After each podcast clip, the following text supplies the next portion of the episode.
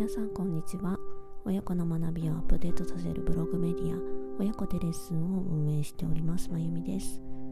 今日は第116回目の放送です。どうぞよろしくお願いします。今日は子供と漠然と夢を語る機会も大切だよっていうお話をしたいと思います。例えばお子さんが将来はお医者さんになりたい。と話してくれた時にそれならこんなことしてないでもっと勉強しなきゃとかお医者さんになる子はもっと早くから塾に行ったりしているんだよなど現実的なことを話してお子さんの希望の目を摘んでしまっていませんか？もちろん現実的な問題を話す機会も重要なんですけれども将来の夢に対して漠然と語る機会を持つこともとても大切なんですよね。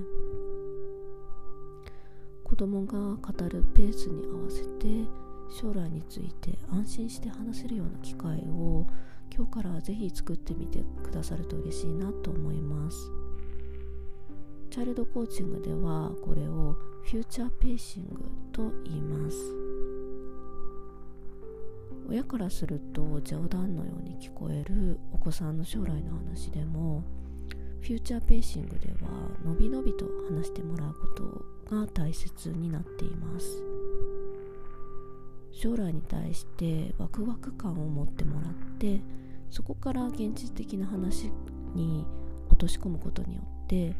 将来の夢に対してどう行動すべきかっていうことを積極的に考えてもらうきっかけになります。例えば冒頭で例を挙げたお医者さんになりたいんだっていう話であればそうなんだお医者さんになりたいんだね。どうしてそういうふうに思ったの？というふうに質問をしてみるのもいい方法だと思います。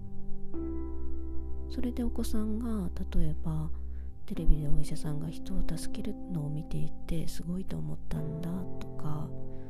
私もあんな風に少しでも多くの人を助けてあげたいんだっていう風に答えてくれるような質問をしてお子さんの将来に対するイメージを膨らませるような話の進め方を意識してみてください。そしてお医者さんになってたくさんの人を助けてあげたいんだね。とか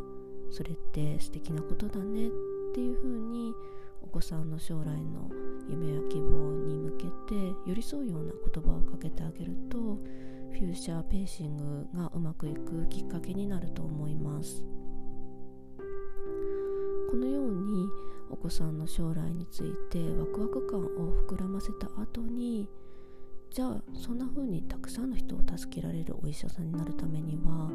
今からどんなことができるかなっていう風に聞いてみてください。現時点でお子さんがお医者さんになるためには何が必要なのか考えていることがおそらく出てくると思います。そこから一緒に将来の夢を叶えるために今からできることをお子さんと一緒に考えるスタイルをとってみると将来について積極的に考えるきっかけになると思います。親御さんにとってはやっぱり人生の先輩としてお子さんに現実的なことも教えないといけないっていう責任感があるかもしれないんですけれどもこのようなフューチャーペーシングのように子供が将来についてワクワク考えられるような話をしてあげることも親にとっては必要なことなんじゃないかなと思います。もしこの連休中に将来の夢について語る機会があれば是非お子さんの気持ちに寄り添って将来に期待を抱けるようなフューチャーペーシングを試してみてくださると嬉しいなと思います。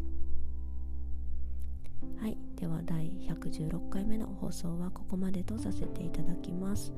今日も最後までお耳をお貸しくださりありがとうございました。次回の配信もぜひよろしくお願いします。まゆみでした。